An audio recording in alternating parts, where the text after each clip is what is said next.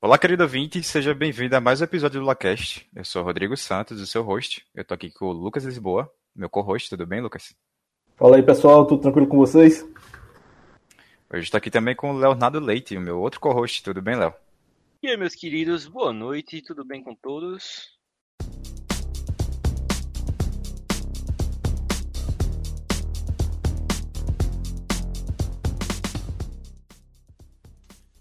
E pessoal, é, pegando mais um tema descontraído aqui, a gente vai estar tá falando hoje sobre a história dos videogames. A gente vai falar um pouco dos consoles, os primeiros jogos, polêmicas, brigas entre empresas, evoluções de jogos, evolução de consoles, consoles que marcaram a infância de, de muitos de vocês aí, a minha também, a dos rapazes aqui, e diversos aspectos que, que compõem até lendas do, do mercado dos jogos que compõem aí a, a infância e a adolescência e até a vida adulta de muitas pessoas. Beleza? Bora lá pro episódio. Bom, começando aqui pela primeira geração de jogos, que começou lá em 1947, com o Cathode Ray Tube Amusement Device, um dispositivo de entretenimento com tubo de raios catódicos, que era mais uma parada de... parece a tela lá de WandaVision, só que bem mais arcaica. É, é um tubo, como o nome diz, que você vai ver uns pontinhos e um X é para tentar simular como se fosse uma visão de espaço, de naves. É, se você pegar para comparar os outros jogos né, da, da época, o Tour Champ que a gente tem aqui em, em 48, Betty the Rain, 51, é, eles são bem parecidos, né?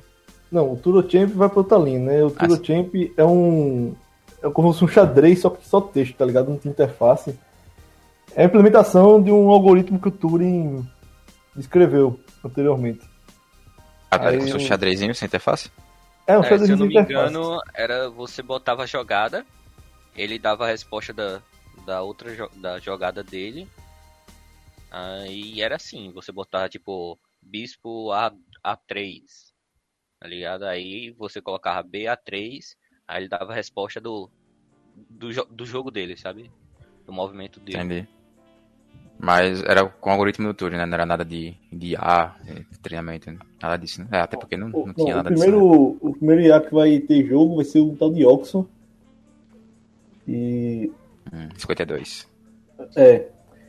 é. Agora, o Bert the Brain ficou um pouquinho famoso porque teve até um apresentador que levou pro programa dele. É um jogo da velha. Jogo da velha. Só sem jogar contra hum. a máquina, sem jogar contra a pessoa. E filme lá na tela bem grande. E o Oxon foi um, se não me engano, também foi um jogo da velha que ele tinha um IA. IA simples, mas mediado para jogo, né? Uhum. Eu acho que o Turo, o Turo Champion de xadrez, né? Eu acho que foi o Kasparov chegou a ver alguma coisa dele jogar. Não, acho que eu tô enganado. É. O Kasparov é velho, ele deve ter jogado. Ele é um, mestre, um grande mestre de xadrez aí. Então. O, Enfim, continuando. Ele, jogou com Opa, o Turo Champion Kasparov, se eu não me engano. E foi? Foi, tem. Eu acho que se você pesquisar tem até o vídeo, velho. Depois a se achar, coloca aqui no, na descrição do, do episódio. Aí, uma, os mais importantes são dois que eu coloquei no final da pauta, que é o Tennis for Two, que foi um negócio bem local mesmo, que fizeram para um evento, um, um, um gamezinho, você jogava tênis, entre outros, com outras pessoas. Esse Tennis for, for Two vai ser importante para o Pong posteriormente, né? Acho que o Pong todo mundo já deve ter visto uma vez. Uh, mas quando chegar na hora do Pong eu explico melhor isso aí. E outro ponto foi o Space War, que tenta simular visão do espaço, né? E vai ser importante para o jogo Asteroids e para os próprios Space Invaders posteriormente. É, não confunda com o Space Invaders. Space War é uma parada bem mais arcaica. Eram uns pontinhos X, como o Lucas me explicou mais cedo, que eu nem sabia, tinha noção direito que era. Mas eu lembrei e simulava isso daí, mas não, não é a mesma coisa. Continuando aqui, a gente pode para a geração 2, porque ainda não, a primeira geração era bem rudimentar. Não, Vai. geração zero não? Esses são os primeiros jogos que não Ah, tá, tá, primeiro jogo, sim, geração. Isso, isso, desculpa, geração zero. Começando aqui. Com o Brawl Box do Half By em 66 até 68. Ele é, foi produzido tá... nesse período? É, ele foi produzido nesse período. Ele é considerado o pai do, dos consoles, né?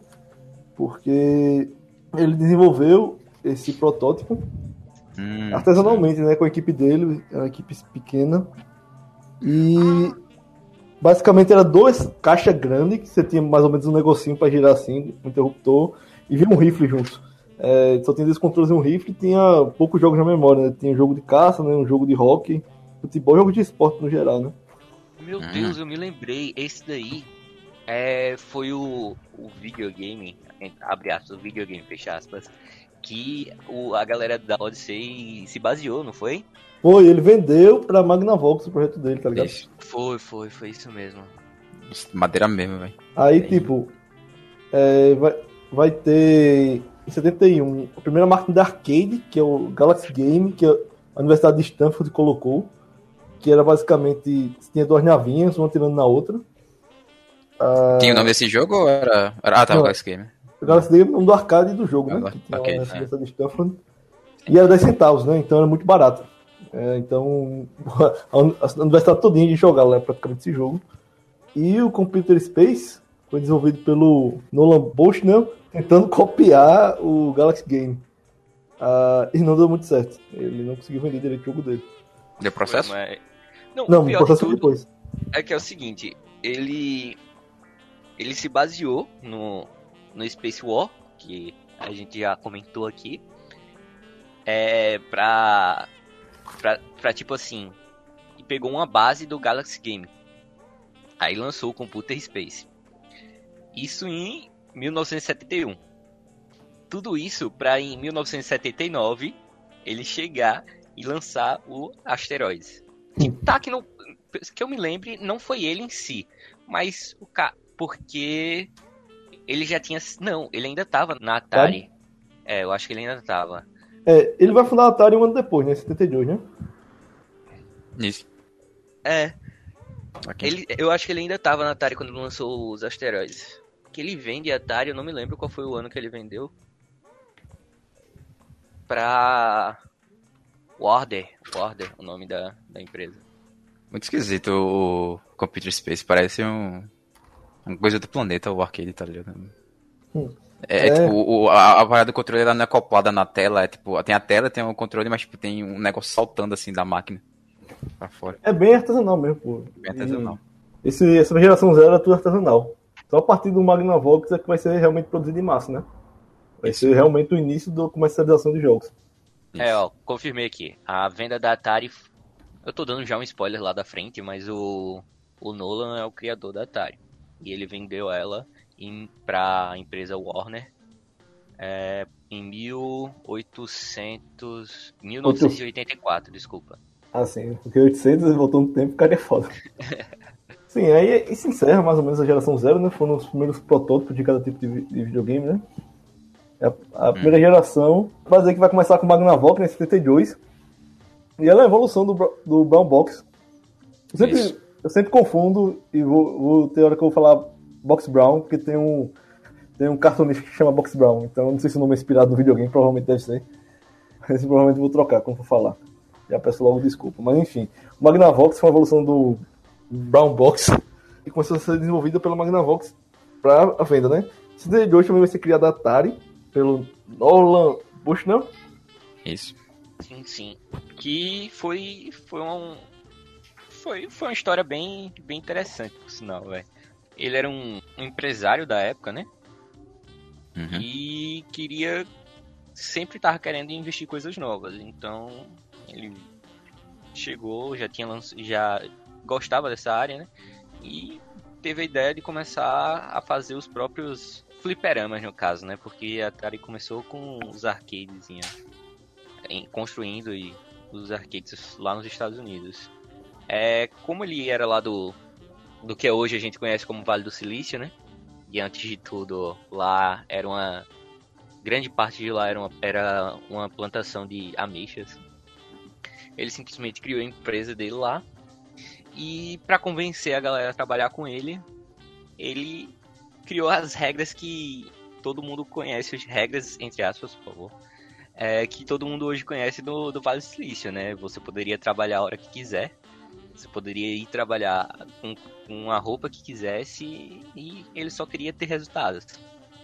E foi uhum. aí que muitas empresas começaram a olhar para isso, porque a Atari estava tendo muito resultado com isso, com essa, mesmo tendo essas regras na época era loucas, até hoje em dia muita gente vê isso como ela louco, permitia usar droga, pô, dentro da, é, da empresa.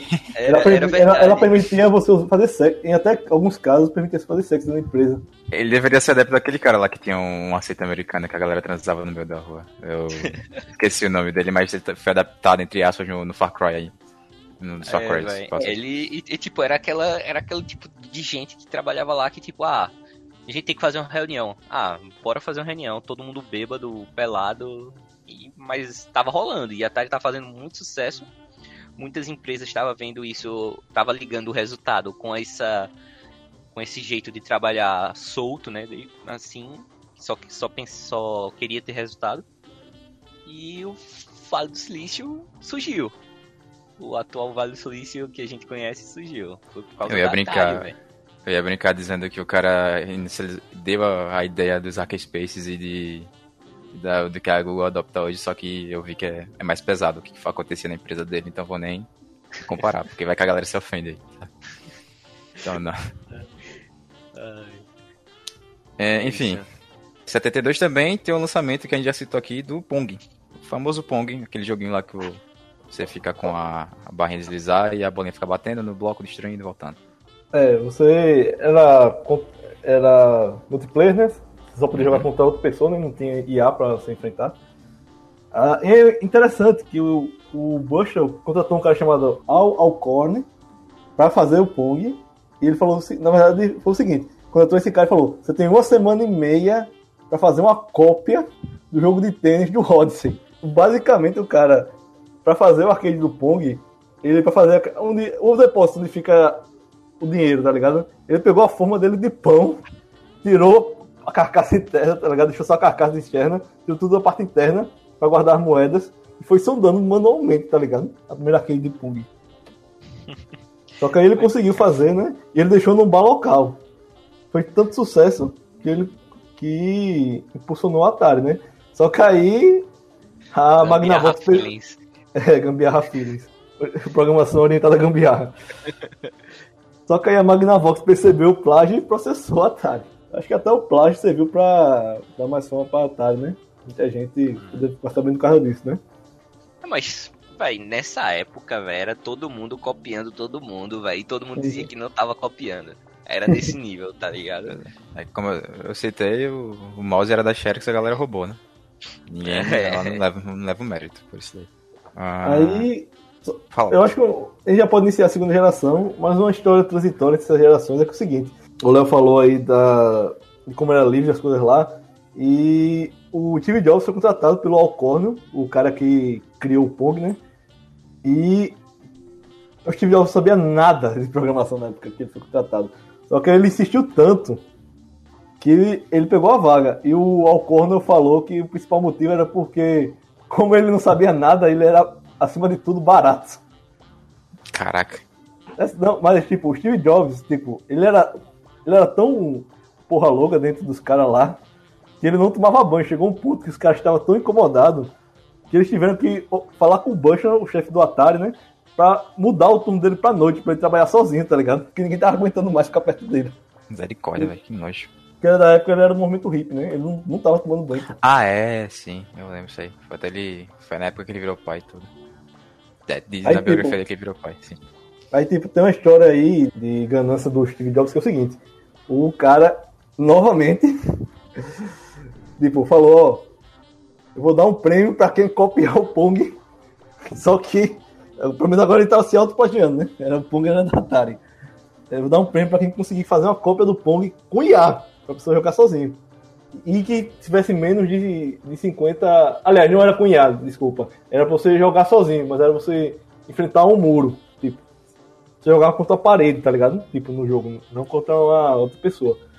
E precisava menos de 50 circuitos integrados para deixar não ficar tão caro. Só que aí o Steve Jobs ele falou o seguinte: eles iam receber um, um bônus de 700 dólares, se não me engano. E o Steve Jobs chegou pro amigo dele, o Steve Uziniak, e ele falou, ele falou o seguinte: ó, bora fazer, a gente racha, cada um fica com 350, só que a gente tem 4 dias pra fazer. Aí o cara topou o Steve Jobs fazer porra nenhuma de programação. Aí ele só ficou soldando o, o, circuito, tá ligado? E o cara, programação bruta, tá ligado? Aí ele, ele conseguiu integrar. Só que esse Steve Wozniak, ele fez uma coisa... Wozniak. Ele foi o cara que fundou a Apple com o Steve Jobs depois. Isso, é, ele fez uma gambiarra tão grande para conseguir fazer com menos de 50 circuitos que é impossível replicar comercialmente. Tipo, funcionava. Mas ele precisou fazer uma gambiarra tão grande que não, não dava para replicar com a máquina, tá ligado? Comercialmente, na escala. Só que qual foi a filha da putagem do Jobs nessa história aí? O Jobs não ganhou 700 dólares. O Jobs ganhou 5 mil. 700 dólares foi só o bônus inicial do projeto. Ao todo ele ganhou 5 mil. E ele só deu 350 para outro cara. Já começou por aí. E segundo, que ele não tinha só quatro dias. Era porque o Steve Jobs queria para uma feira e ele queria o dinheiro para usar nessa feira lá. Aí. Não lembro o que era a feira exatamente. Eu só sei que o, o cara só descobriu o, o anos depois num livro sobre a vida do Steve Jobs. Ah, que vacilão, tá vendo? Ia dizer a coisa que, que, o, que o Gates roubou dele, etc. lá, mas ele também era. Também não era a pessoa mais certa do mundo, não. É, Oxi, Steve Jobs nunca foi, velho. Nunca foi. Véio. Nunca foi, nunca será, velho. Sempre foi um filho da puta, velho. Ponto final, velho. Quem gosta desse, quem gosta desse cara que se foda, eu digo mesmo, velho. Eu sou revoltado, velho. Eu ia fazer outra piada muito errada aqui, não. Vou ficar, vou ficar na minha. É... Era um drogado, era um drogado. Não, não era nem isso. É falar de vegano, mas vai ofender alguém de novo. Ficar na... É... Ah, certo, ah, e... é... Não, pô, ah, lembrei, pô. Ele dizia que não precisava tomar banho porque a dieta dele vegana tirava um mau odor, tinha um, um esquema Com desse. certeza, é, dava pra perceber. A galera não conseguia ficar perto dele, mas tirava assim. Sim, Se não me engano, a justificativa dele era isso, tá ligado? Mas bora Meu seguir irmão, aqui. Véio, olha, eu fico puto falando desse bicho, velho. Ela tem esse momento de catarse lá. Então, Atari pra pegar, assim, esse engave aí que tava... A Atari pra pegar esse embalo que tava vendo que essas inovações estavam surgindo. No caso da do Magn, Magnavox Odyssey. Eles chegaram e lançaram o Atari 2600 que no caso era aquele era o, um console portátil que você não, levava para casa. O, o 2600 não, é aquele, é aquele famosão. Ah, não. Pô, ah, o 2600 tá é o, é o fliperama, velho. Não, Deus. pô, é, é, aquele famosão que bota na mesa e tem um botãozinho com a. Um negócio Ele aparece todo mundo deu Chris. Isso.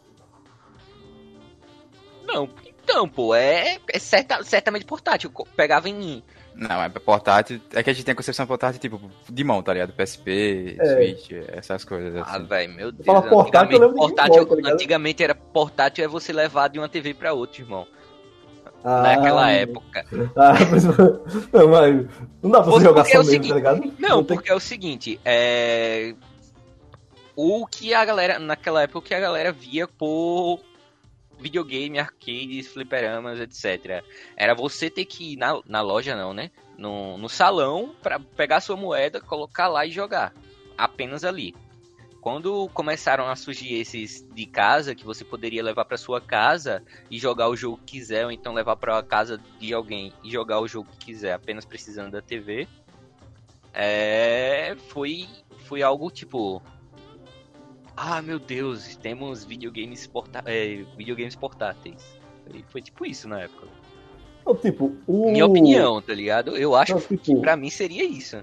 Não, o Odyssey já dá pra jogar em casa, né? O Odyssey. Então. É, é a, a grande vantagem. Não tô ligado, a grande, vantagem, a grande inovação mesmo do Atari foi ter cartucho trocável, tá ligado?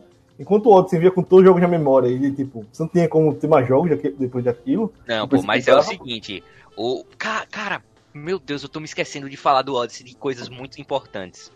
Volta aí, por favor, galera. Então, o... alguns pontos do, do Magnavox Odyssey. Primeiro, a, a Magnavox vendia o, o Odyssey dizendo que ele, ele apenas pegava nas TVs, na, nas TVs da Mag, Magnavox.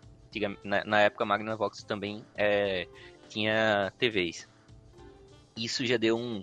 Mesmo mesmo o, o console pegando em qualquer TV. Mas pra, pra, eles anunciavam a venda que só pegava se a TV fosse uma Magnavox. Outra coisa também é que é, é o seguinte: todos os jogos estavam no, no, no Odyssey, mas é, ele vinha com uma, uma placazinha, tipo uma memória RAM, que quando você encaixava, ele meio que mudava pro, pro jogo da, da placazinha. Eu não sei se. Era tipo uma memória RAMzinha, era uma, um, uma placazinha de circuito que você encaixava lá e ele mudava pro, pro jogo. E outra coisa importante também, é, no Odyssey vinha, era parecia um não era só o, o videogame, na caixa vinha vinha várias coisas, tipo algum, algum jogo de tabuleiro, vinha e, vinha o, o, videogame e vinha os filtros, que no caso você os filtros era era os é um negócio que coloca na tela da televisão, na, né? Isso, isso, é exatamente isso. Você bicho, era nem um pouco prático, você toda vez tem que mudar o jogo, tem que trocar o filtro. É, pra... era tipo um, um, um plástico que você colava na tela da TV que era tipo o design não, mas tipo o, o, mapa. o ambiente do jogo, o mapa do jogo, né? É porque é o seguinte, tinha um jogo de rock, né? Mas você não conseguia fazer um personagem de rock, né? Era uma luzinha representando. Aí você botava um filtro pra ficar lá o campo de rock, tá ligado? Pra imitar. Exatamente, é basicamente isso. Eu, a gente esqueceu de falar isso, eu lembrei. Aí agora voltando pro, pro Atari 2060, que foi o boom, né? É, gente, você comprava você comprava e poderia comprar vários jogos, porque agora tinha cartuchos trocáveis, né? E foi isso que prendeu muita gente nos jogos. Porque era você só precisava comprar um, um cartucho novo para jogar outro jogo. Isso foi algo genial. Aí depois, em 1978, é o Tomohiro Nishikado, Nishikado, sei lá, ele criou, se baseando em, em Breakout, o joguinho lá dos blocos, né? É, criou Space Invaders, o famoso Space Invaders. Exatamente, velho. Esse jogo que foi. Pra mim, foi aí que começou os jogos, velho. Juro a você, velho. Eu acho que pra mim aí foi tipo aquela onda gigante de tipo, pô, tem gente jogando em casa, tem gente jogando fliperama, tem gente jogando no, no shopping, em todo canto, era Space Invaders. É, um, um adentro. O... Até pouco tempo atrás, ele e o Tetris foram os jogos mais vendidos do mundo, né? Porque ele saiu pra tudo quanto era console depois disso, né? É, exatamente. É simples. Um, é, e outra coisa, um, coisa, um adentro bem importante. O Tomohiro, ele fez o design do jogo ele, ele teve a ideia do jogo, fez o design do jogo e programou o jogo. Ele fez o jogo sozinho. Sozinho mesmo. Toma Studios. Toma CD Projekt. e foi. Foi tipo. Algo que o mundo amou, tá ligado? Você tem um, uma cena, velho, que lá no Japão, os fliperamas antigamente, não era tipo aqueles fliperamas, aqueles arcades que a gente vê que é aquele blocão gigante assim na frente, não. Era tipo uma mesinha que na mesa você sentava e na mesa a tela era na mesa. Tem um, uma, eu, tem uma foto também e, e um documentário que eu vou indicar no final que é, é, tipo é gigante, é tipo um, quase um galpão, mas tá lotado de gente jogando, olhando para mesa, jogando e conversando e tudo mais. Isso leva até outra coisa que eu vou falar mais à frente. Mas essa fama começou lá no Japão, depois veio aqui pro veio, no caso, né, veio para os Estados Unidos e foi algo gigante.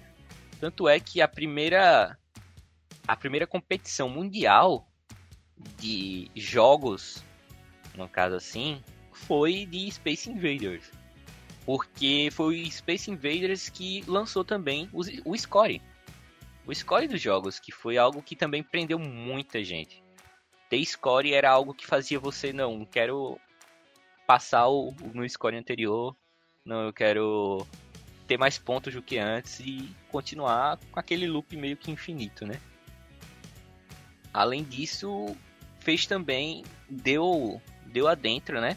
Uma palavra muito conhecida na galera de jogos, seja ele qual for, E, e até de outras coisas também, né? De esportes e qualquer outra coisa que na época eles chamavam de flow, que era quando você emergia em algo a ponto de não ver nada ao seu redor, não ver o tempo passar, nem nada. Hoje em dia a gente... É, mas hoje em dia muita gente, principalmente na, no caso do Japão e quando é coisa assim, chama de zona. Você entrou na zona, tá ligado? É, zona do flow geralmente chama, zona do é, fluxo. É, exatamente.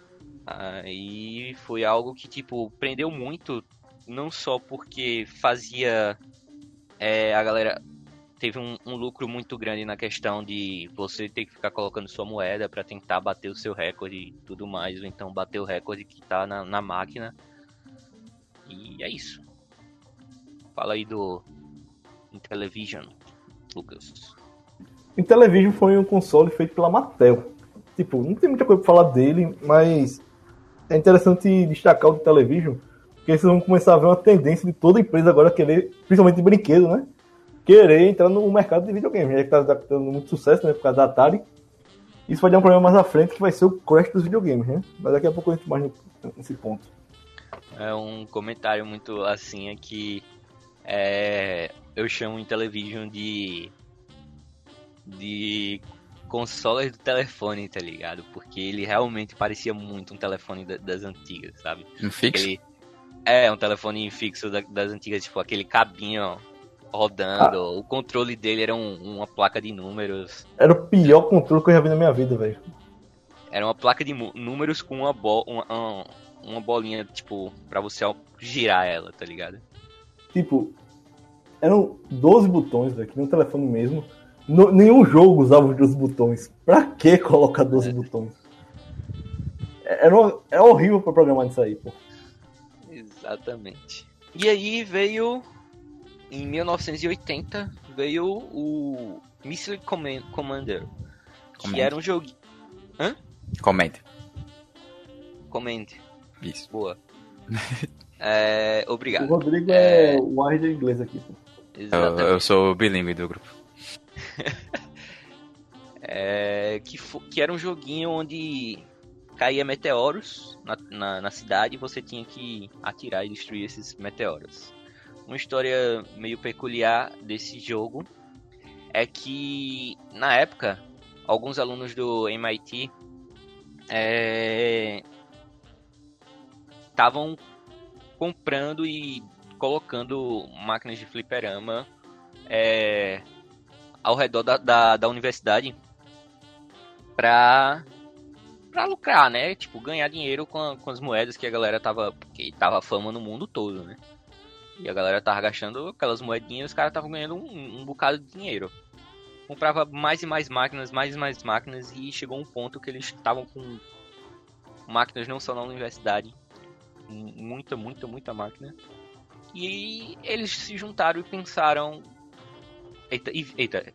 Aí, aí chegou um ponto que eles não estavam lucrando mais. Por quê? A galera tava indo, jogava, acabava o jogo, ou então chegava em score muito alto, não, não fazia questão, e pronto. Ou então a galera tava indo, jogando e vendo que o jogo tava muito fácil, acabava o jogo e é isso. Então eles não estavam morrendo muito para colocar a moeda de novo e continuar o jogo. E não estavam jogando de novo o jogo. Então o que é que eles pensaram? O grupo desses alunos chegou e pensou: não, bora aumentar a dificuldade desse jogo, assim a galera vai morrer mais e vai ter que usar mais moedas. E foi o que eles fizeram. Eles criaram novas placas de, de programação, acoplaram ao, ao jogo, a placa principal do jogo, né? E começaram a, a distribuir, deixando o jogo mais difícil e lucrando ainda mais. Nisso, a Atari, depois de um bom tempo, a Atari percebeu, nessa época, que foi é, eles começaram a fazer isso em 1980. O jogo foi lançado, o Missile Commander, Command, Command, foi lançado em 1980. É, os alunos começaram a fazer essa modificação lá para 83, 84, que foi a época que a Atari foi vendida. O, o Nolan Bush, Bushnell, Bushnell vendeu a Atari para a empresa Warner. Não a Warner Bros, por favor. É pela, pra Warner, só Warner empresa. Eu nem me lembro do que ela era. Nisso a empresa ficou toda certinha, toda rigorosa e processaram os, os alunos do MIT, que agora eles não eram mais alunos. Eles estavam lucrando tanto com isso que desistiram da faculdade e processaram e processaram os alunos por plágio, por ter modificado um jogo deles e tudo mais. Ó, que é... empresa aqui nasceu do plágio, processando quem plagiou ela. Exatamente, velho. E foi aí que os, os caras viram que era algo muito bom para cima deles, porque eles não eram nada, eram apenas alunos, não eram nenhuma empresa. Eles nisso eles começaram a modificar todo o código do jogo para não ser co comprometido no, no julgamento. E quando a Atari viu que estava prestes a perder, e se ela perdesse ia ser algo bem tenso para eles, porque se ela perdesse, qualquer pessoa poderia modificar seus jogos. Então, ia acabar a Atari. Aí o que eles fizeram? Eles, fizeram, eles pro, proporam um, um acordo no qual eles convidavam os alunos para trabalhar para eles, criando novos jogos, e deixaram livre os alunos, os, o pessoal, para modificar qualquer jogo da Atari. E foi isso a história, velho. Tudo começou por causa de um jogo e chegou a esse ponto. É, é o famoso se você não consegue derrotar eles, se junta a eles, né? E o interessante é que o, os caras, eles produziram mesmo com uma, uma estratégia de, de cassino, de jogo de azar. Eles, ah, já que a galera não consegue mas tá tão o... fácil assim. Mas os arcades era, era isso, tá ligado? Não, era, era literalmente questão, isso, só que a questão de você pioneiro. Colocar, é.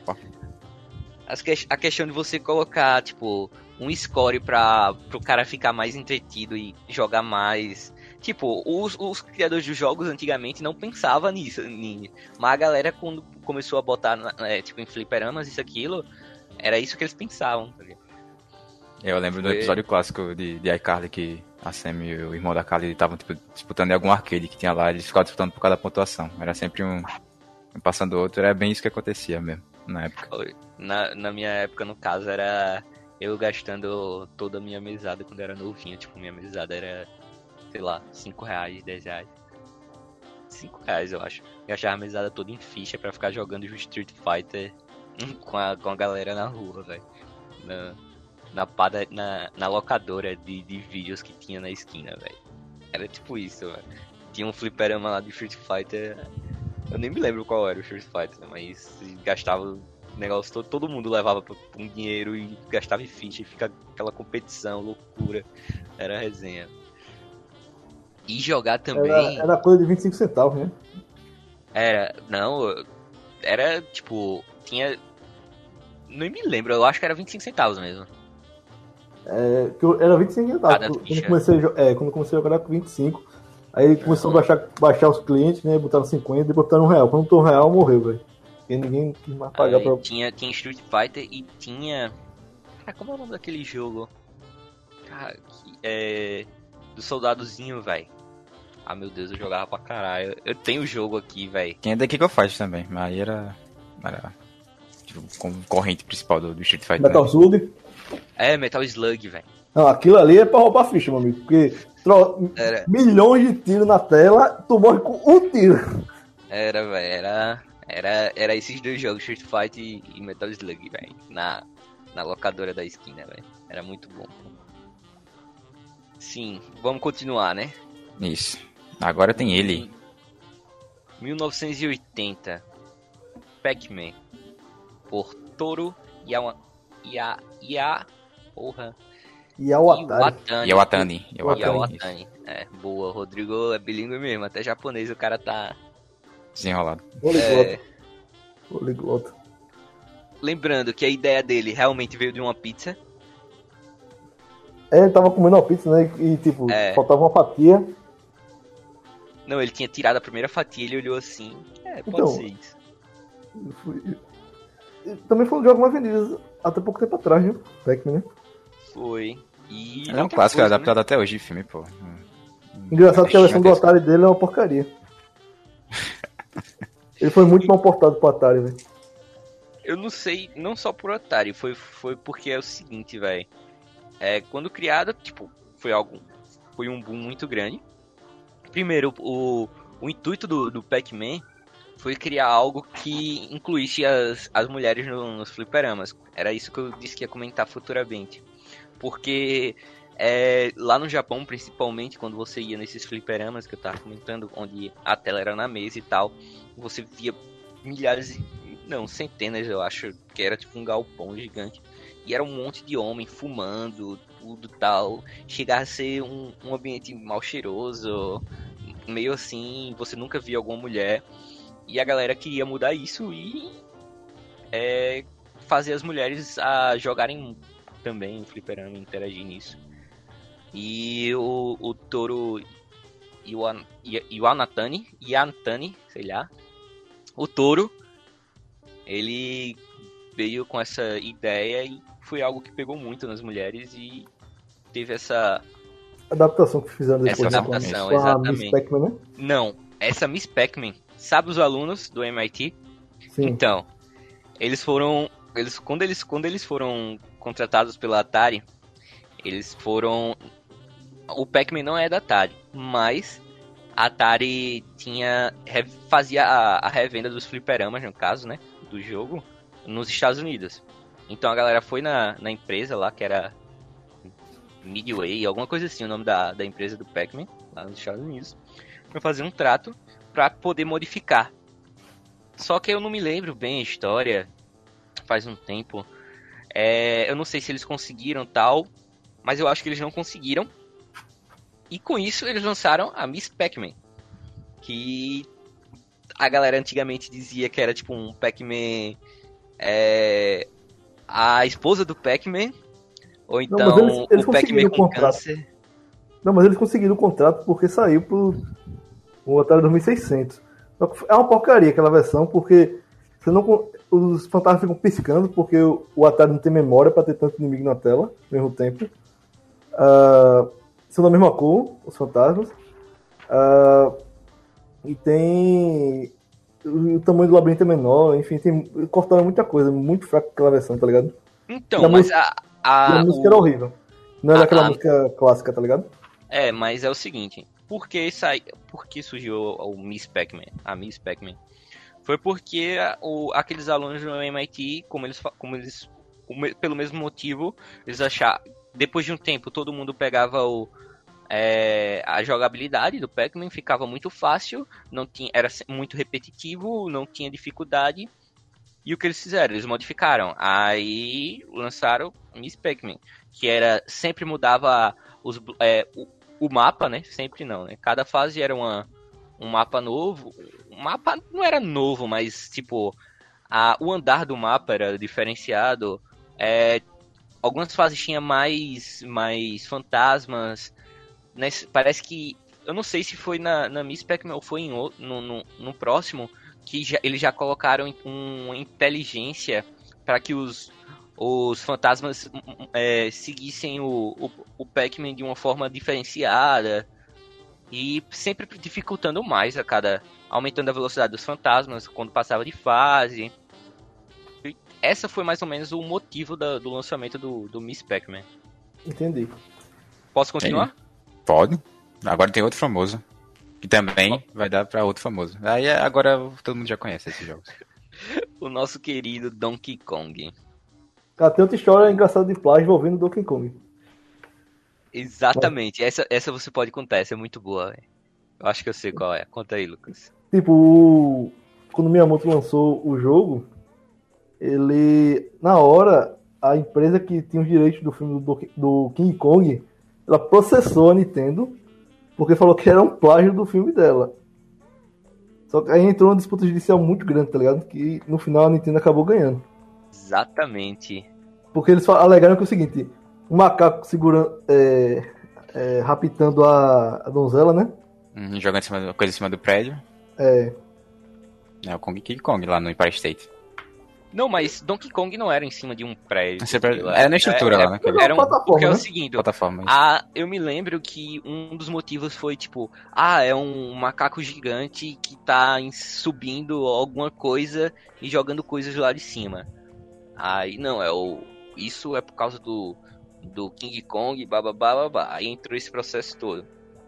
Foi um processo gigante que eu me lembro que no documentário lá que eu falei, tem uma parte falando disso também, que o o o advogado da da Atari não, da, é da Atari? É, né? Não, é da Nintendo. Nintendo, pô. É da Nintendo, desculpa. O que ainda era arcade, né? Ela ainda não tem console é. próprio, né? Exatamente. O, o advogado, que eu vou me lembrar bem o nome dele, porque ele é. O nome dele deu nome a um jogo que eu gostava muito, que era o Kirby. O advogado. Ah! Exatamente, velho. É, ele foi pro Japão fazer uma pesquisa a fundo e todo canto do Japão ele via Donkey Kong, Donkey Kong, Donkey Kong é, casa de banho, Donkey Kong é, sushi, sushi, era Donkey Kong restaurante e tudo isso. E eles conseguiram provar no, no tribunal que, tipo, Donkey Kong era algo tão normal lá no Japão que não, é um nome a, a ser relacionado a, a King Kong e tudo mais. Não é por causa de um macaco e tudo mais. Aí eles ganharam. É, é aquela coisa, pô, esse processo quase destruiu a Nintendo, né? Porque era Paramount, né? Até hoje uma das maiores é. empresas, estúdios, distribuidores de filme, né? Contra a Nintendo que tava lançando seus primeiros jogos naquele momento, né? Exatamente. E tipo, ela tava. Ela não tava meio que processando a Nintendo. Ela tava processando, processando a Nintendo é, dos Estados Unidos. Que na época era, tipo, não era nada, tá ligado?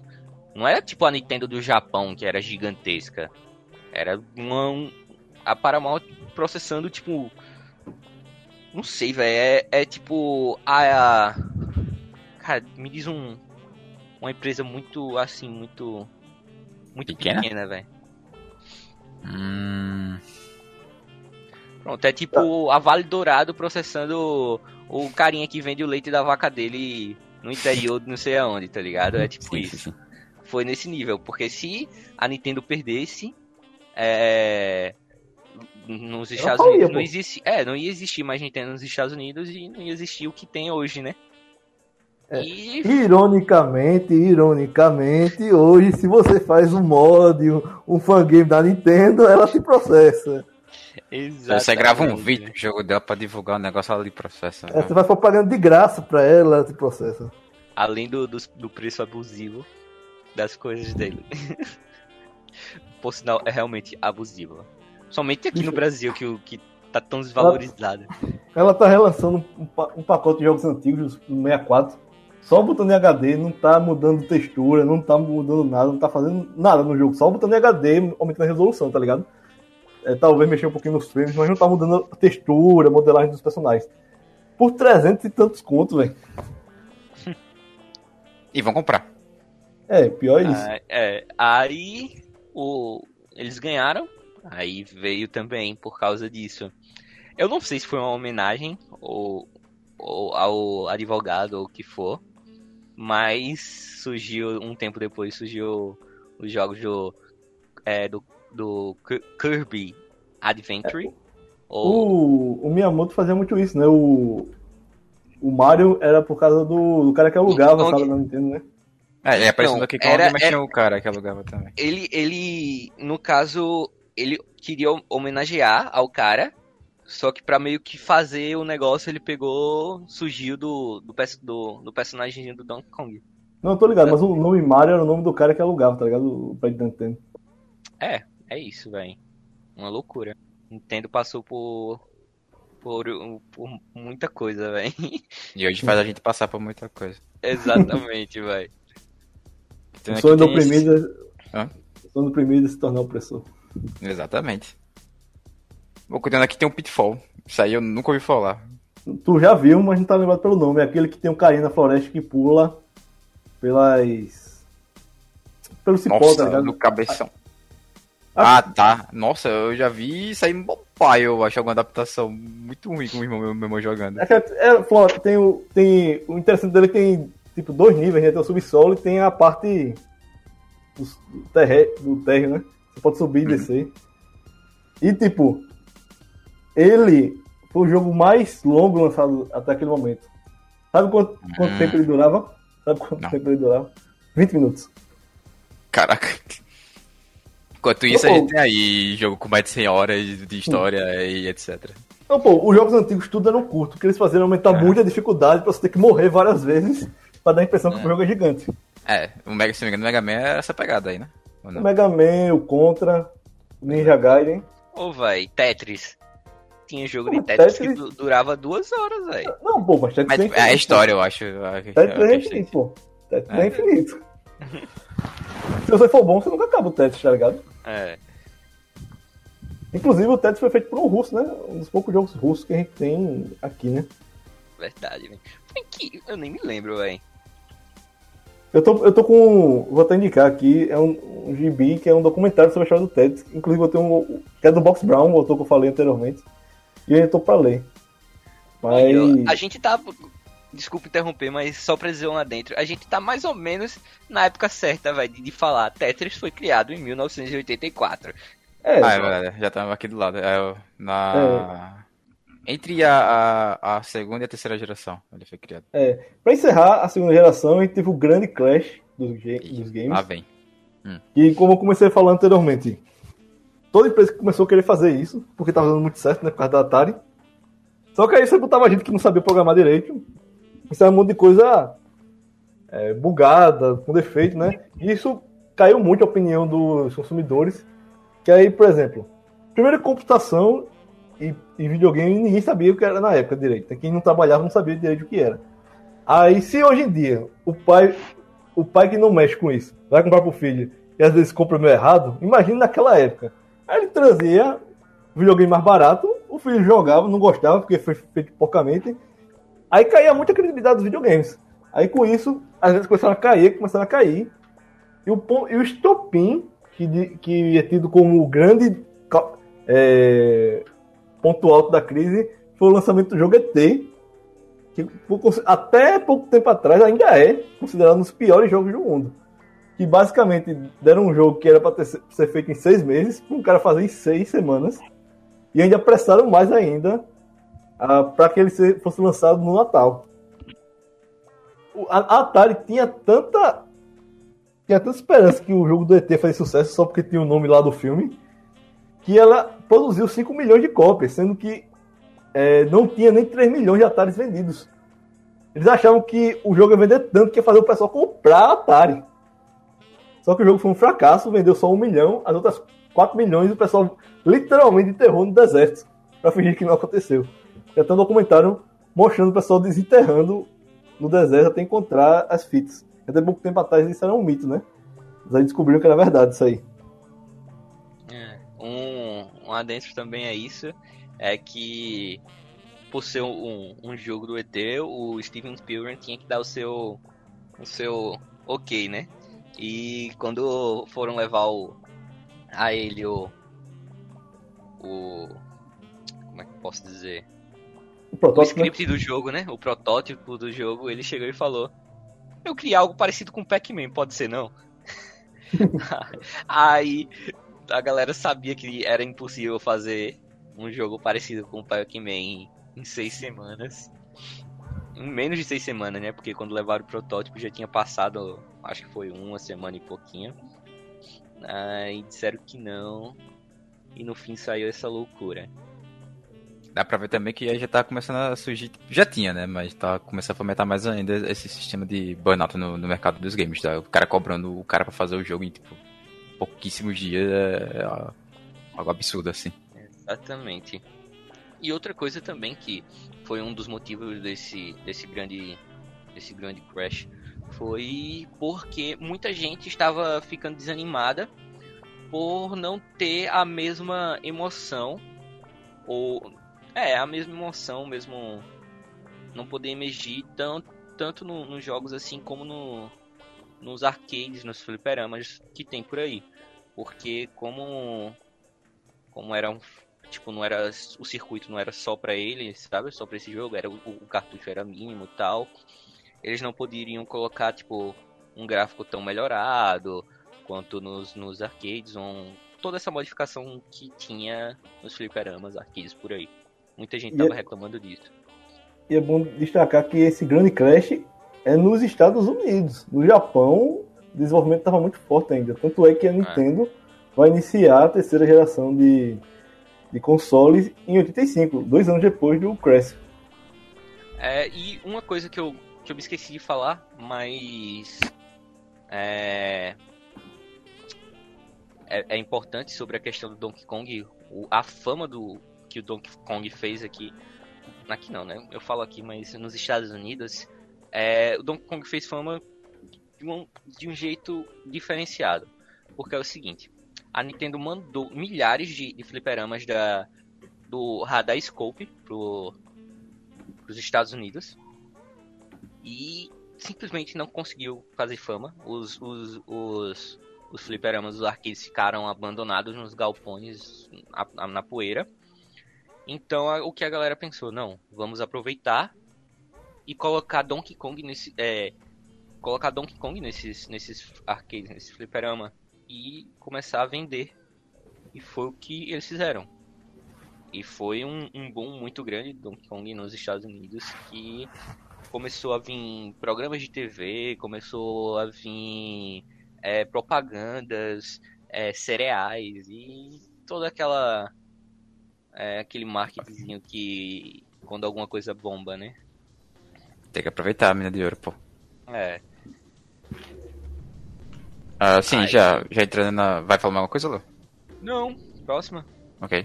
Terceira geração, uh, a gente tem o lançamento do. É NIS? NIS? É, Nintendo Entertainment System. Esse é o nome ah, dos Estados Unidos. Uh, na, no Japão é ah, é Famicom, né? Family sim. Computer. Não, ele foi, real... foi o primeiro que teve esse modelo de, de controle ou não? Todos já, já tinham, pô. Não, mas não, eu, acho que ele, é eu acho que ele foi o que implementou esse controle mais menorzinho, tá ligado? Ah, é, o Atari era. Com os né, botõezinhos assim. Gigantão, tá é, tá? A cruz, é. Então, é. Ficou o, bastante tempo. O Famicom, né? O famoso Famicom. Isso. Que todo mundo conhece mundialmente como NES. O Famicom foi lançado lá no Japão. É... Só que, como todo mundo sabe, a, a cultura entre o... os dois países, Japão e Estados Unidos, é muito diferenciada. Então, é, o pessoal aqui dos Estados Unidos sabia que não ia fazer sucesso e começaram então a remodelar o design do, do Famicom.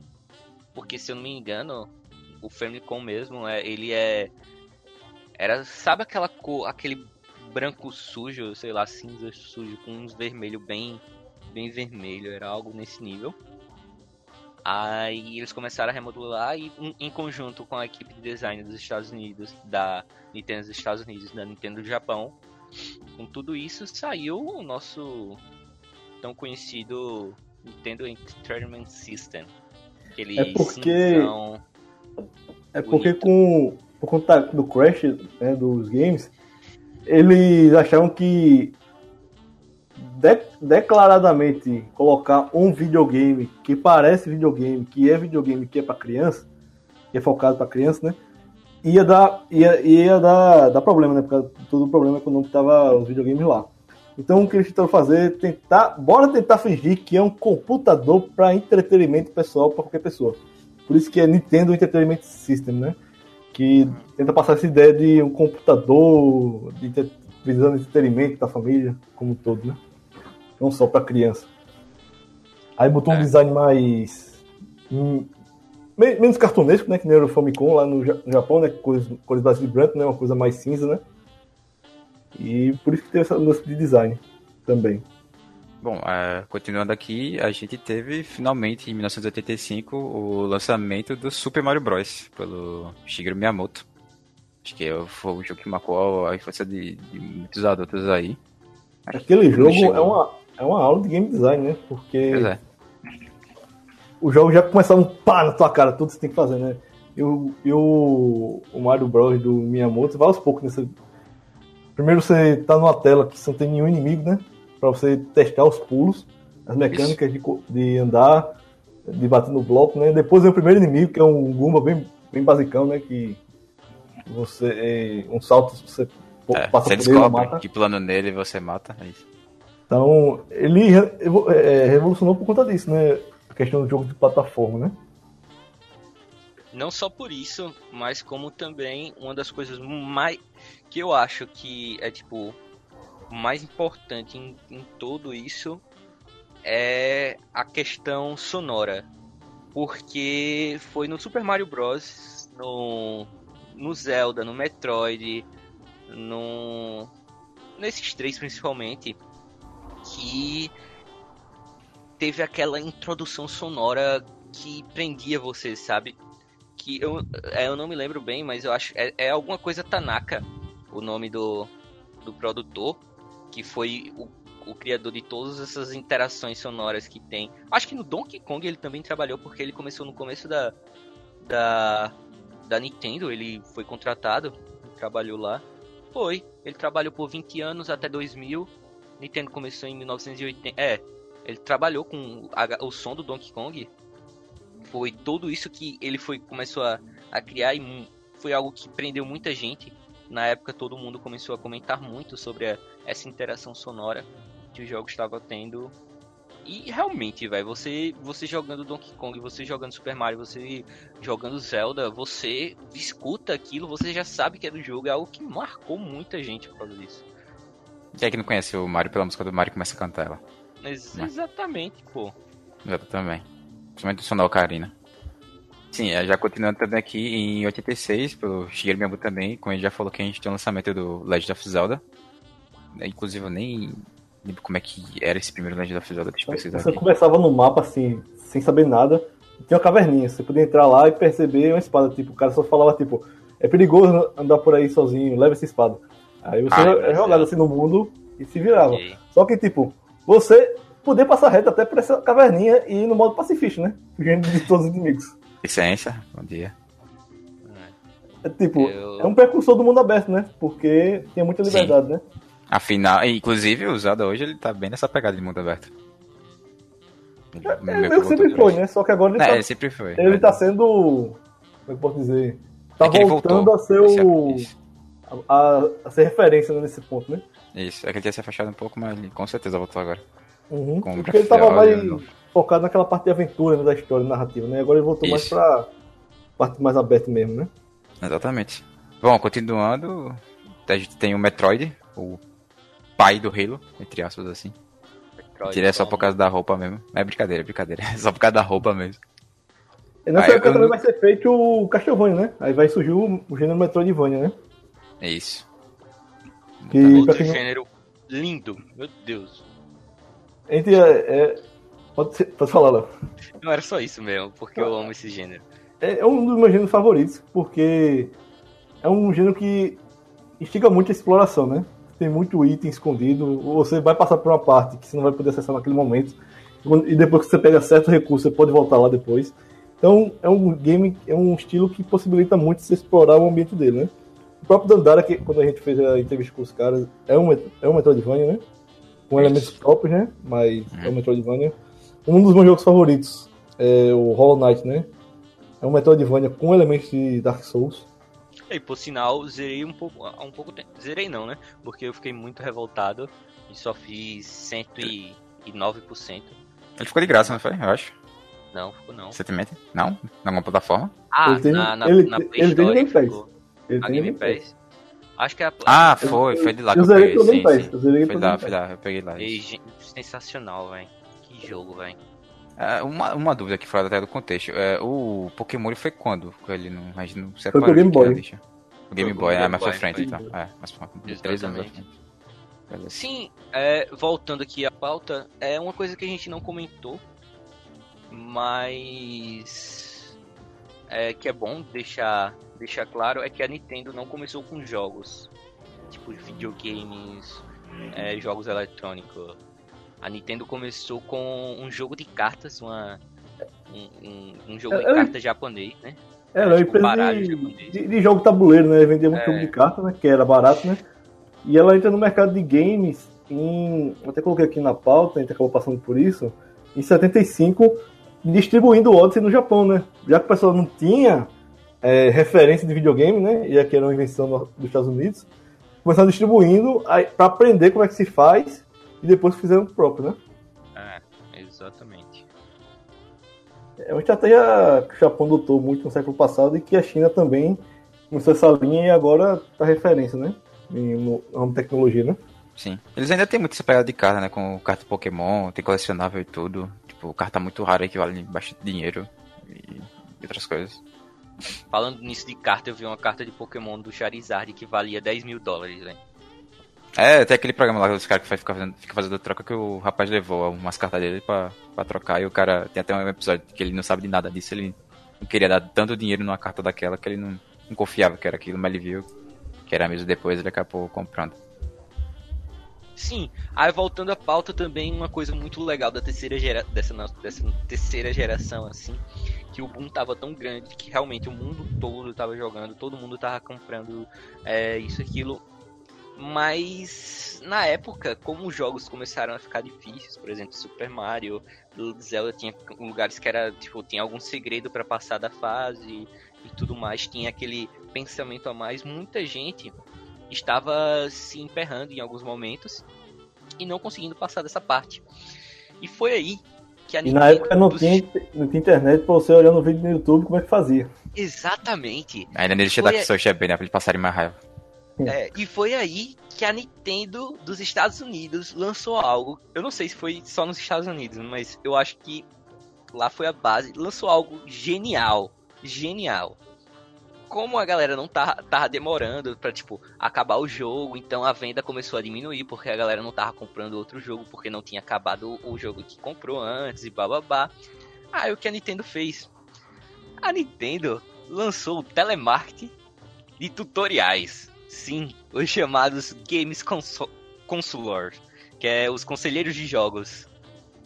Velho, você tava com alguma dificuldade para passar por uma fase, você não conseguia, você não sabia o que fazer, ligava para eles, eles iriam responder.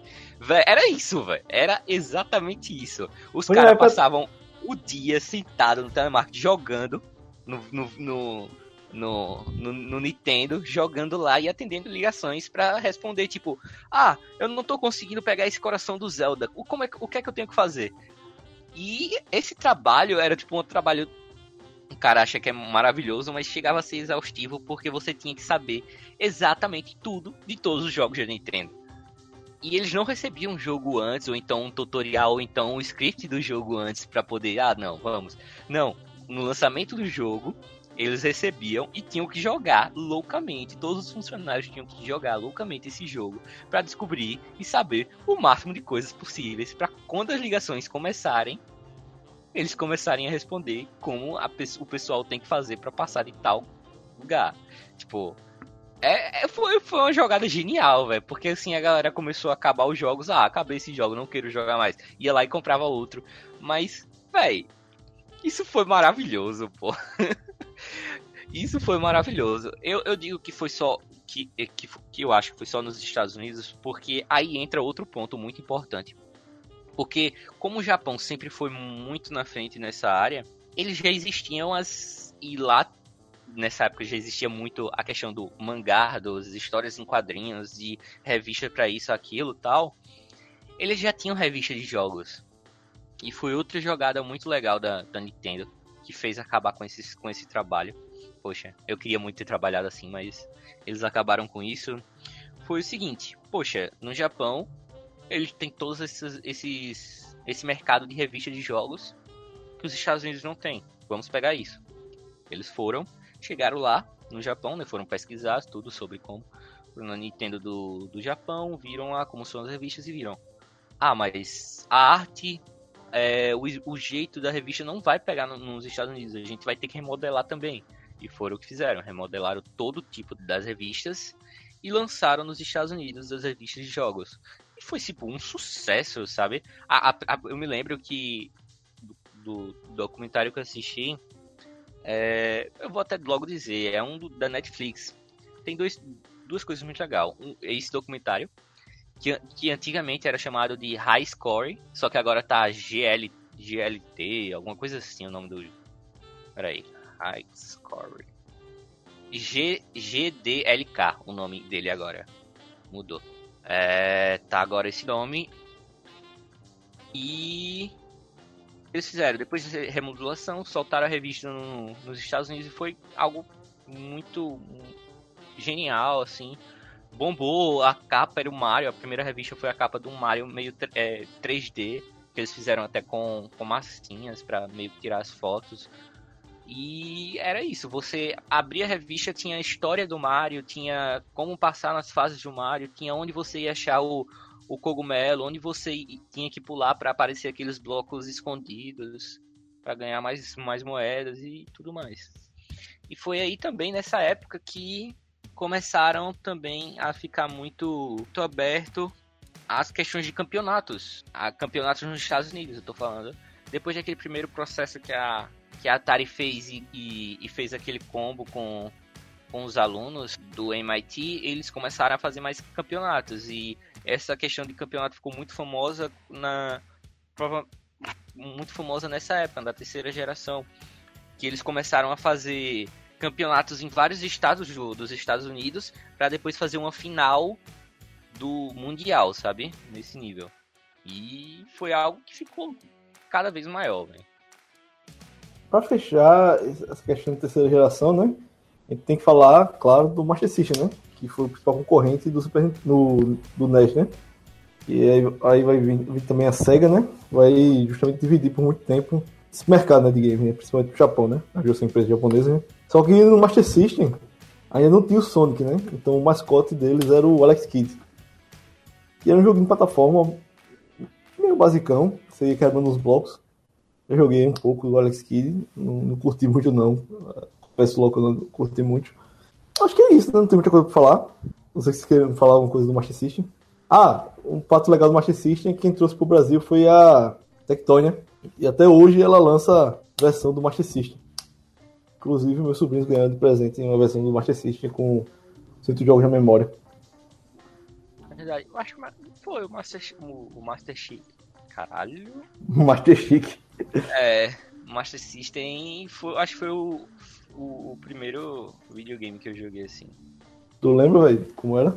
Eu joguei já um pouquinho também no, no, dos meus primos, do meu sobrinho. E, sei lá, dá pra ver que tá, tá, tá anos luz do, do, do, Nintendo, tá ligado?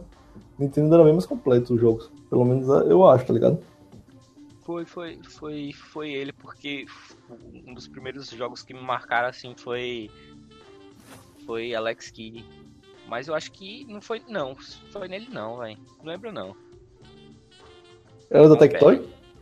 Não, não era da Tectoy, não. Era da, da Sega quando eu joguei. A Tectoy tem um, tem um esquema de abrasileirar o jogo, né? Teve um jogo que ela botou a Turma da Mônica, outro Didi. Ela botava tipo as skins, mudava as skins, tá ligado?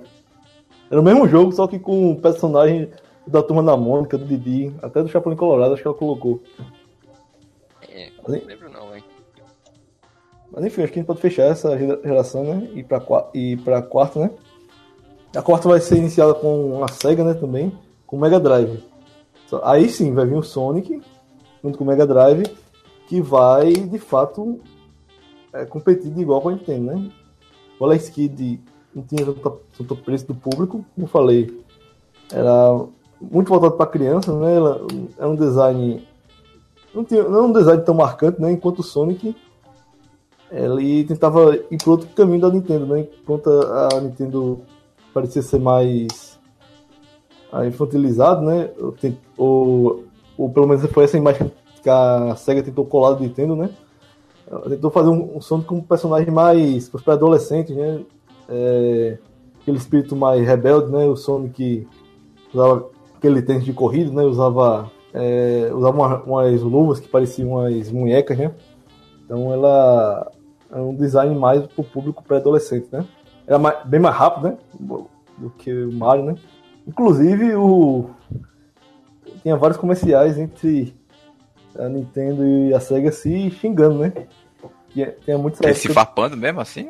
É, se farpando mesmo, pô. Tipo, a questão de Coca-Cola e Pepsi nas antigas, tá ligado? Tipo, falando mal do outro no, no, na propaganda mesmo. Eu acho que tem um da SEGA que era tipo. O, o, peraí, tá, peraí. Diga aí. Agora que eu confundi. O, o Mega Drive é o Genesis. É, eu achei que foi chamado de Genesis. Pronto, ah, pronto, é. Então esse foi o primeiro que eu joguei. Foi um, um Genesis. Que eu joguei. Aí, tanto é que foi a primeira vez que, que, eu, que, que eu joguei Mortal Kombat. O Alex Kidd eu joguei no Super Nintendo. Ou foi. é, eu acho que foi. Depois no. Não me lembro, velho. Não, foi no Super Nintendo, não, velho. Foi no, no, próprio Genesis que eu joguei, pô. É, saiu Alex Kidd pro Mega Drive, né? Mas o Master System ele foi o principal, né? Porque ele não tinha Sonic. Depois fizeram uma versão do Sonic 1 pro Master System. Que a gente tava, tava vendendo no né, Master System. Foi. Só que todo, a maioria jogou a versão do, do, Mega Drive, né? E é bem melhor a versão do Mega Drive do que do Master System, né? O Master System, por ser superior, né? A questão computacional, não dá. Não é um jogo tão rápido. Ironicamente, não é um jogo rápido. Enquanto o Mega Drive era bem mais acelerado. Eu gastava todo o meu dinheiro pra, pra pagar a hora na. Não era nem. A gente nem chamava Lan House antes. Era Lan House, né? Ficar jogando com os caras lá, meu Deus, velho. Ah, um tentando fazer o outro. Né? É, um tentando fazer o outro morrer, gritando, galera jogando do lado. Oxi, era uma, meu Deus, era muito legal, velho, nessa época. Véio. Agora, o meu primeiro console mesmo foi o Game Boy. Tenho até hoje, por sinal. Funciona? Funciona. Caralho. É. Tem, tem, jogo ainda? Tenho. Eu queria comprar mais, hein? Mas não é bem. Sai meio caro, hein? Olha no, no, na Shopee, que lá tem esquema de frete grátis. É... Sim, assim, ó, Game Boy Color. Não foi o Game Boy normal, não, foi o Color. Só ah, pra. Ah, tá. Porque o, o normal eu. Eu não não tinha condições. Pagar era muito caro na época. Falando no Game Boy, um ano depois do, do Mega Drive, a Nintendo lança o Game Boy. Primeiramente a versão basicona, né? Só Game Boy, era preto e branco. Inclusive o primeiro Pokémon sai com o Game Boy, né? E ele é inspirado. Né? Do criador do game do Pokémon, ele botava insetos para brigar. Quando era criança. Aí ele pegou essa ideia e criou os Pokémon, né? É tão rinha de galo, né? É, é um rinha de galo, é, é basicamente isso aí. Pronto, se você quer saber como seria rinha de galo legalizada, pronto, seria o universo de Pokémon. Botar os animais silvestres pra lutar, pô. Aí pronto, acabou. Sim, não, não é... só que o, o engraçado, pô, é que o pessoal bota uns Pokémon é, é que é tipo um, uma baleia contra um gafanhoto, tá ligado? Tipo, totalmente desproporcional. É, realmente. Ou, tipo, Pikachu contra Mewtwo, tá ligado? Tipo. Não, ainda, ainda tá de boa aí. Deixa eu ver. Um. Um Ratatá contra. Um. Um Snorlax. Um rato contra. um, bicho gigante. Ah, meu Deus. Sim, Pior é o Magikarp, pô. Pior é o Magikarp. bicho engraçado do Magikarp é que ele é o pior Pokémon do jogo, só que ele vira um dos melhores quando evolui difícil é fazer evoluir, né? É, o, não, o esquema é você botar ele primeiro e depois trocar, só pra ele pegar o XP, tá ligado? Oxe, era isso que fazia, meu. O cara botava, aí começava com ele, aí na, na, no seu rolê o cara trocava, ele ganha um pouquinho de XP. Ai, ai. Aí o. Depois fizeram um esquema que era o seguinte, que era fazer as versões, né? Aí tinha Começou com o Pokémon Green, né, o Pokémon, que era a versão basicona, preto e branca. Só que aí depois fizeram Pokémon Red e Blue. Porque aí você comprava Red, só que aí você não, não tinha como ter todos os Pokémon, porque nem todos os Pokémon tinham versão Red. Aí você fazia seu amiguinho comprar Blue, pra você trocar. Você tinha que comprar um cabo Link, né, que era um... Meu, Meu Deus, era muito bom isso, puta que pariu, velho. Que aí você conectava com o seu USB nas costas do Game Boy, né? Era, velho. Não era, não era bem um USB, velho bicho, esse cabo era caro. Tipo, era a galera fazia esquema. Se, quando alguém tinha esse cabo, a galera fazia esquema, tipo, ó, tal dia você traz o cabo, aí vai todo mundo, e todo mundo faz as trocas, tá ligado? A meta era você ter vários pokémons repetidos, tipo, nem. Meu irmão, era muito bom. E quando você tinha. A galera fazia, tipo, troca. Meu irmão, eu tô com um Charizard level tal, velho. Meu irmão, eu dou cinco pokémons, velho. Eu dou esse, esse, esse, velho. Era muito legal, velho. Meu Deus do céu, pô. Era, era esse nível, pô. Muito bom mesmo, pô. Porra, caralho, nostalgia pura aqui. É, a galera, tipo, discutindo como fazer os cantos. Meu irmão, eu me lembro, pô, que hum. quando. É, no, no, todo mundo sabe que o Snorlax era, tipo, o, o cara que ia acabar com a sua vida no jogo, né? Porque você tinha que pegar a flautinha, chegar lá, tocar, fazer toda aquela quest. Só que ninguém sabia. Ele, velho, ele, ele ocupava toda a pista, né? Do jogo. É, você não tinha como passar e, tipo, ninguém sabia, velho. Bicho, eu, eu parei de jogar por causa disso, velho. Teve uma época que eu parei de jogar por causa disso, porque ninguém sabia, eu não sabia. Aí um amigo meu, velho, eu descobri tal aqui, é assim, assim, eu, pô, meu Deus, velho. Aí eu, caraca, velho, eu vou, vou, jogar de novo essa porra, vou pegar aqui o Game Boy, vou começar a jogar, velho. E só tinha um Snorlax, né? Se você não se ligasse, não capturasse logo, você não tinha Snorlax no resto. Não, no começo você não, não tinha como pegar ele, pô. Não, tô ligado, mas depois que você acorda ele, ele luta contra você.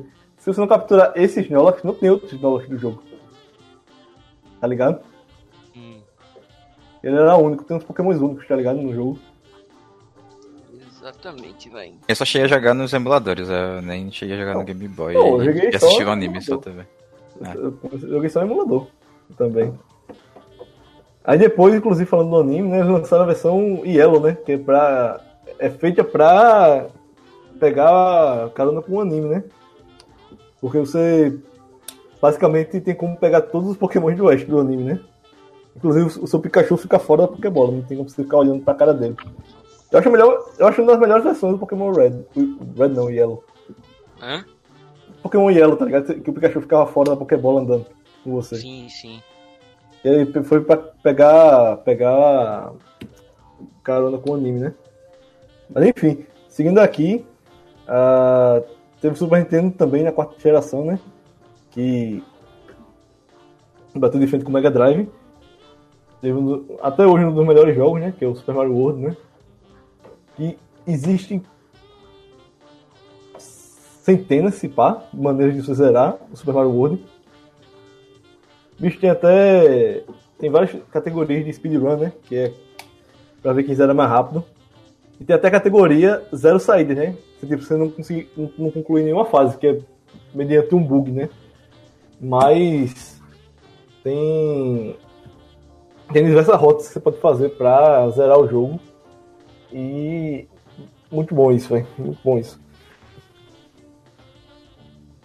Jogaram muito o Mario World, velho. Mario World joguei. Joguei quando tinha, tipo, clique jogos, tá ligado? Aí Achava as bolsas dele lá e eu, eu jogava. O que eu achava foda do, dele era aquela questão das chaves, né? Toda fase tinha uma chave secreta, você pegar a rota alternativa. Eu nunca sabia onde estava essa chave. De tão secreta que era ela. Só comecei a, a ver onde ela estava por tutorial depois. Ah, é, é, sim. Continuando, a gente tá no Super Nintendo, né? Neo Geo. Neo Geo foi o console da, da SNK, né? SNK que fez os King of Fighters, né? É... Ela lançou o console próprio. Saiu um pouco dos arcades e lançou o console de mesa. Só pra fechar o Super Nintendo, né? Também tiveram outros clássicos, né? Acho que não dá pra deixar de citar o Chrono Trigger, né? Que um dos melhores até hoje RPGs que já existiu. Que foi, teve participação até do criador do Dragon Ball, né? O Akira Toriyama. Ele fez o design dos personagens. E é um jogo que tem várias possibilidades de final. Várias mesmo. Muito bom. Inclusive tem uma versão que você pode conversar com um dos finais que você pode uh, zerar logo no início do jogo, né? Só que é quase impossível porque você tá com um level muito baixo. Mas se você for muito bom, você consegue. É sempre isso. O, o último Devil May Cry tem esse também. Você derrotar esse boy logo no início, ele. Você consegue levar. É, tipo, zerar o jogo ali mesmo, tá ligado? Tô ligado. Então, essas coisas. Foi nessa época também que o Final Fantasy começou a pegar fama, né? Ele surgiu no Nintendinho, mas no Super Nintendo ele pegou projeção muito maiores. Olha o grupo aí. Caralho, velho. E é o Colo, você falou. Caraca. É o Colo. Você não tinha dito que não era o Colo? Não, eu não, falei que era, que era o Colo. Ah, entendi errado. Cara, esse cristal é muito bom, velho. O Pokémon Cristal. Eu tenho esse Pokémon aqui que eu nem sei, velho. Esse eu nem sabia, velho. Esse Pocket Monster. É, não, Pocket. Monster. É, Monster. É qual? O. O que tem o, o verde? Aquilo é o Pokémon é... Green. O primeirão, tá ligado? É não, pô. É o Green, pô, é a versão Green, eu acho. Pokémon eu Green. Tenho, eu tenho o Yugi. O, é, é o Yu-Gi-Oh! aqui, que é todo em, em japonês aí da gente. O cara tem que acertar e, e clicando pra ver se vai, o cara consegue jogar, tá ligado? Tô ligado. É o Green, pô, vou te mostrar aqui, vou mandar foto. Ele tá com a capa japonesa, por isso que é diferente do Blue, por exemplo. Mas enfim, o massa do cristal era porque você podia ficar nos dois continentes, né? Você podia voltar pro continente do, do, do anterior, né? É. E você podia enfrentar. E o verdadeiro final era quando você derrotava o protagonista do primeiro, do, do Red. Véi, falando em, em Game Boy, véi, foi um mundo tão, tão gigante Game Boy, véi, que tipo, lá no a, a Nintendo lá no Japão começou a lançar várias e várias coisas para Game Boy, vai. Lançaram até uma câmera, velho, pro Game Boy, que é bem famosa, que era um, é muito, tipo, uma câmera bem pixelada, velho, bem pixelada, bem erradona, velho. Ah, eu tenho o Metapod, velho. O jogo do Metabot, velho. Era bem louco, velho. Tá quase uma coleção de Pokémon aí, né? Eu choro Exatamente. Pokémon, eu falei, pô. É um Pokémon muito bom, velho. Eu confesso que deixei de jogar depois do. Aquele Ruby. Acho que foi o último que eu joguei, o Ruby. Ruby Esmeralda. Bom, é isso. É, obrigado, Lucas, por estar aqui comigo hoje. Valeu aí, pessoal. É, obrigado, Léo, por estar também aqui comigo hoje na gravação. E pessoal, tchau, tchau. Muito obrigado por, esse, por estar escutando até agora. E tamo junto. E é isso. Eu te vejo no próximo episódio. Um abraço.